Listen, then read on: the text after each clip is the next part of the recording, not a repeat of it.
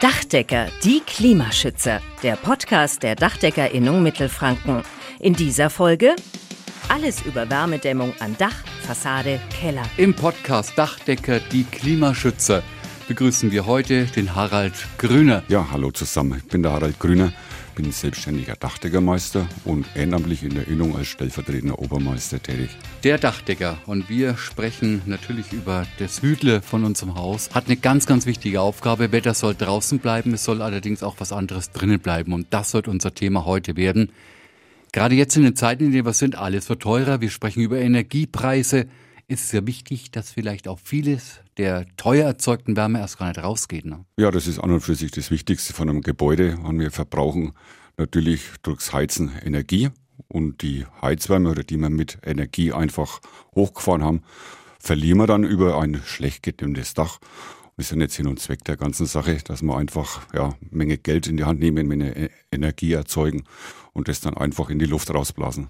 Ich kenne da so Aufnahmen, so also Infrarotaufnahmen, die gemacht werden von außen. Die sind ja wirklich beeindruckend. Also das meiste geht tatsächlich übers Dach verloren, oder?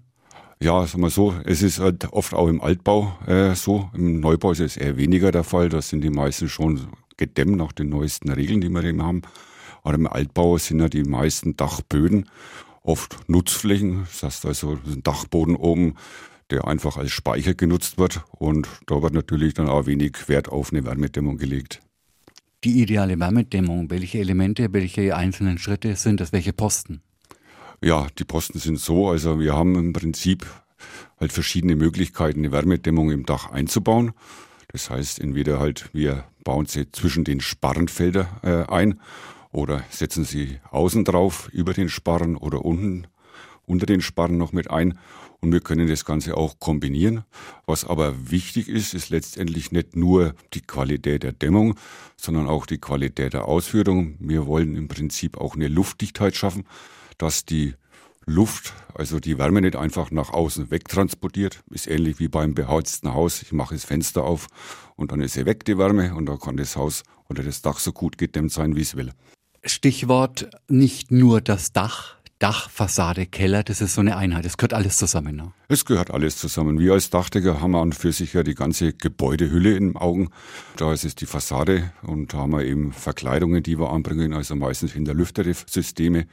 Ähm, die Kellerdecke ist oft auch noch ein Verlustbereich. Ähm, auch hier können wir von unten her dämmen. Also hier haben wir viele Möglichkeiten, die Häuser irgendwie warm einzupacken, dass wir eben wenig Verluste haben. Unser Ausbildungsberuf heißt ja eigentlich auch Spezialist für Dach, Wand und Abdichtungstechnik.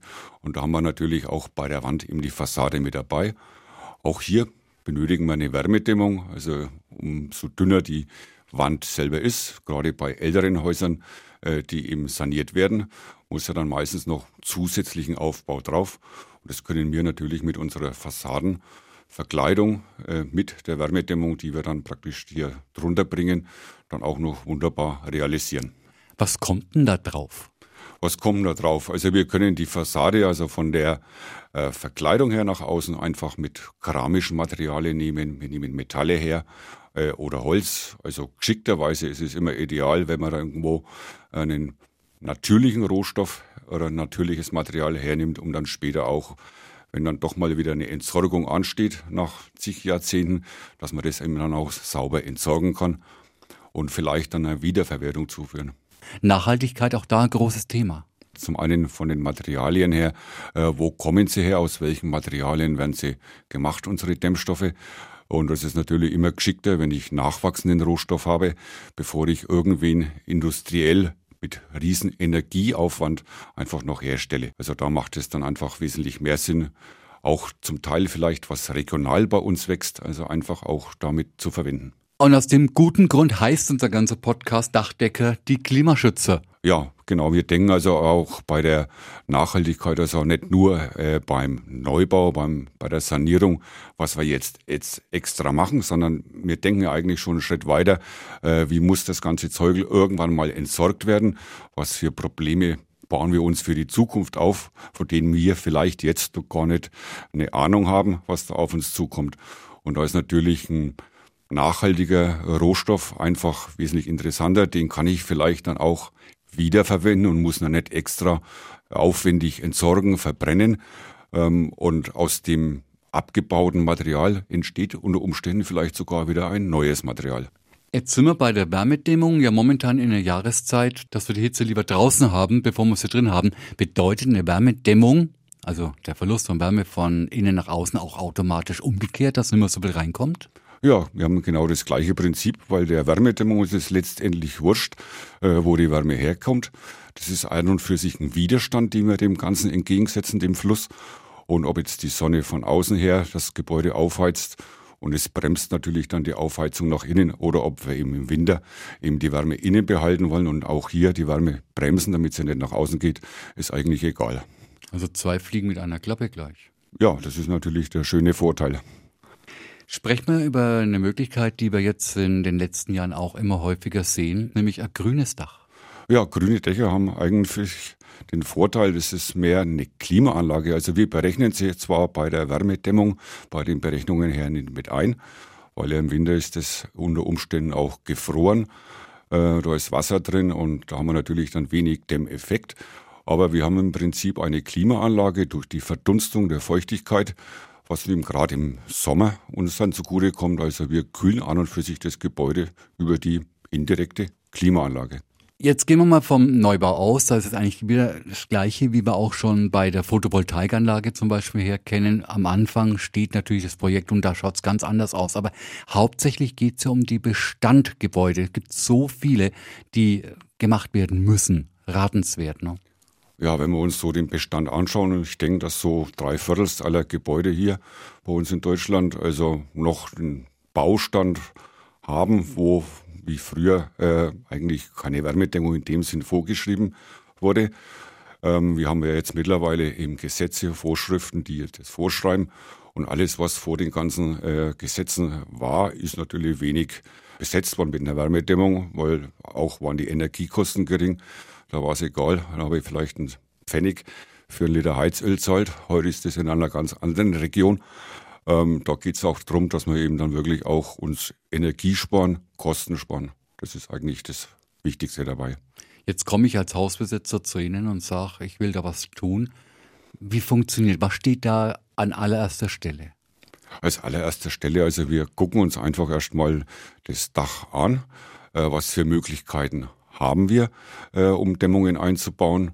Ähm, unter Umständen auch im, im Vorfeld vielleicht schon auszuwählen, was für Material ist möglich, welche Einbausituation ist möglich.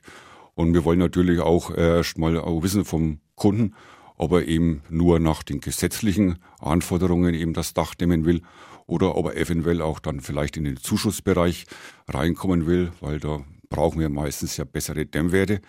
Und das wird im Vorfeld einfach dann mit dem Kunden besprochen. Und ja, dann können wir dann eben das Objekt dann genau planen. Also der Dachdecker jetzt auch der Ansprechpartner für genau diese kniffligen Fragen. Ja, wir haben ja im Prinzip äh, so ein Gebäudeenergiegesetz, das eben uns eben bestimmte Werte von der Wärmedämmung vorschreibt, die wir natürlich erreichen oder bestenfalls eigentlich sogar noch unterschreiten sollen. Und im Vorderbereich ist das meistens ja dann noch viel besser von den Dämmwerten her, ähm, weil die Zuschüsse werden natürlich nicht nur für die Pflicht gezahlt, sondern wenn wir dann wirklich im Energiesparbereich sind, da gibt es dann eigentlich erst die Zuschüsse. Da stehen Sie auch dem Hausbesitzer unterstützend zur Verfügung, dass Sie sagen können, äh, wende dich da und dahin, bring die und die Unterlagen da und dahin. Also wir sind da meistens ja dann im Beraten tätig. Wir haben ja da zum Teil also schon Möglichkeiten, Zuschüsse zu bekommen. Es gibt Förderungen durch den Staat, also durch das BEG das ist eine Bundesförderung für effiziente Gebäude. Und da gibt es eigentlich so hauptsächlich drei Möglichkeiten, eben Zuschüsse zu bekommen. Das wäre zum einen eine Einzelmaßnahme, betrifft also, wenn der Kunde nur das Dach machen will, dass man eben über die BAFA-Förderungen bekommt, teilweise bis zu 20 Prozent äh, an Zuschüssen.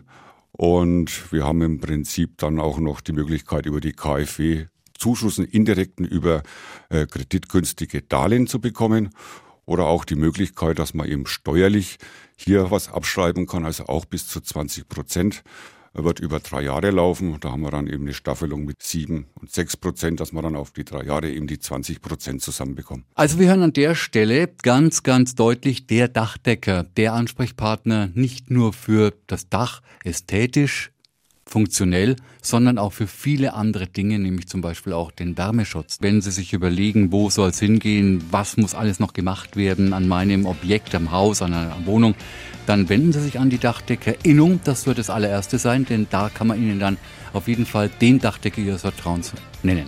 Vielen herzlichen Dank an den Herrn Grüner. Ja, auch vielen Dank für das Interesse und ja, noch schöne Zeit. Dachdecker, die Klimaschützer. Der Podcast der Dachdeckerinnung Mittelfranken.